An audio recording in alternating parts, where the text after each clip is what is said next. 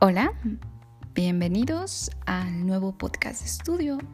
Hoy hablaremos sobre el diseño curricular y los materiales del modelo educativo. Sí, del plan y programas, aprendizajes clave. Comencemos.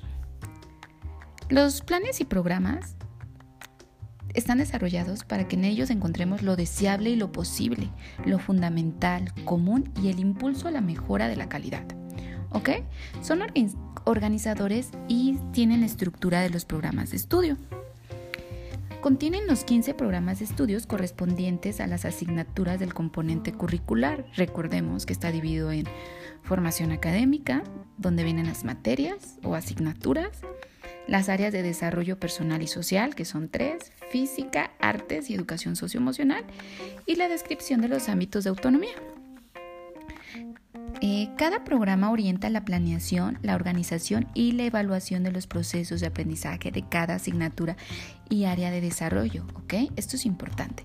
Debemos recordar que vamos a tener un programa en primaria, vamos a tener seis programas diferentes, uno por cada grado. En preescolar, los tres niveles de preescolar están en un solo programa y en secundaria está dividido por asignaturas.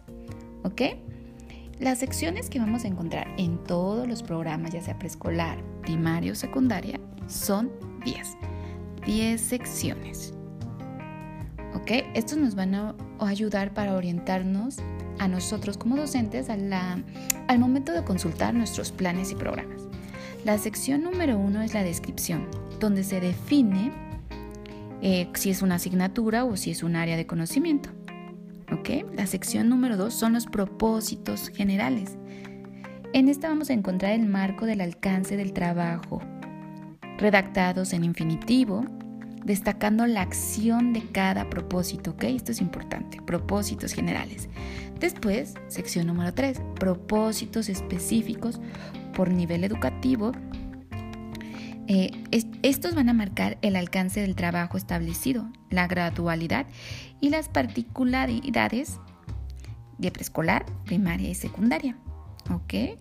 Sección número 4, el enfoque pedagógico. Esto es muy importante, ya que en ella vamos a encontrar el supuesto acerca de la enseñanza y aprendizaje de cada grado o materia del espacio curricular en los que se, en los que se fundamenta el programa de estudio. Sección número 5. Descripción de los organizadores curriculares. ¿ok? Esto es muy importante. Es como la parte más, más grande, se podría decir, de nuestros programas. En ella eh, vamos a estar, van a estar organizados los, los contenidos curriculares, o sea, los organizadores curriculares en dos niveles. El primer nivel van a estar los ejes temáticos o los ámbitos para en el caso de español y en el segundo nivel, los temas o las prácticas sociales para español. Y también viene un caso muy especial. En educación socioemocional, el primer nivel son dimensiones y el segundo son habilidades. Posteriormente encontramos la sección número 6, organizaciones didácticas. En ella vamos a encontrar las estrategias generales para la enseñanza, ya sea de la ah, asignatura o área su enfoque pedagógico. Después encontramos la sección número 7, sugerencias de evaluación. Esto es muy importante. Ahí vamos a encontrar formatos o instrumentos de evaluación sugeridos por cada asignatura, nivel o materia. Nivel, eh, sección número 8, dosificación de los aprendizajes esperados a lo largo de la educación básica. En, ahí vamos a encontrar tablas que reflejan la articulación entre niveles por espacio curricular y en una sola tabla la graduación de los aprendizajes esperados, desde preescolar a secundaria. Esa sección es muy importante porque a nosotros como los docentes nos permite visualizar hacia dónde van nuestros alumnos. Sección número 9. Aprendizajes esperados por grado escolar. ¿Ok? Los aprendizajes por grado escolar son de carácter anual y están organizados en tablas de acuerdo con los organizadores curriculares que corresponden a la asignatura o área.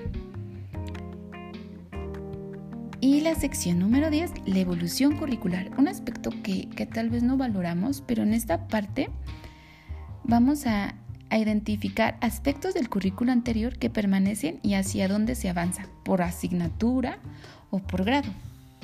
Esas son las secciones, las 10 secciones que contienen todos los programas, los de preescolar, primaria y secundaria. Y también debemos de saber que, que este plan, este nuevo modelo, tiene materiales específicos que fueron prestados para los docentes y que nosotros debemos conocer y manejar. El material, el primer material que nos hicieron llegar o del que sabemos y debemos hablar constantemente porque lo vamos a manejar bien, es la carta, la Carta de los Fines de la Educación del siglo XXI. En ella se plantea los mexicanos que queremos formar y los aprendizajes esperados. Em, también recordemos que este nuevo enfoque, este nuevo modelo, tiene 19 ejemplares.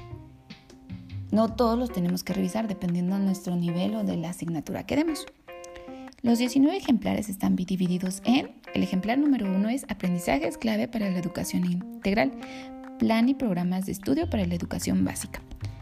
En él vamos a encontrar de manera general todos los aspectos de este nuevo modelo. El ejemplar 2 es aprendizajes clave, educación inicial, un buen comienzo, revalorando el nivel de preescolar. Después, aprendizajes clave específicamente ya educación preescolar, que es su programa, su programa específico. Y después los seis programas de primaria, de primero, segundo, tercero, cuarto, quinto y sexto. Y después por secundaria vamos a encontrar los programas, pero de acuerdo ya a las asignaturas, que sería español, inglés, matemáticas, ciencias y tecnología, historia, geografía, formación cívica y ética y los tres programas de las áreas de desarrollo que sería artes, educación física y educación socioemocional que ahí se trabaja bajo el formato de tutorías. Bueno, esto es todo chicos y muchas gracias. Nos vemos en el siguiente podcast.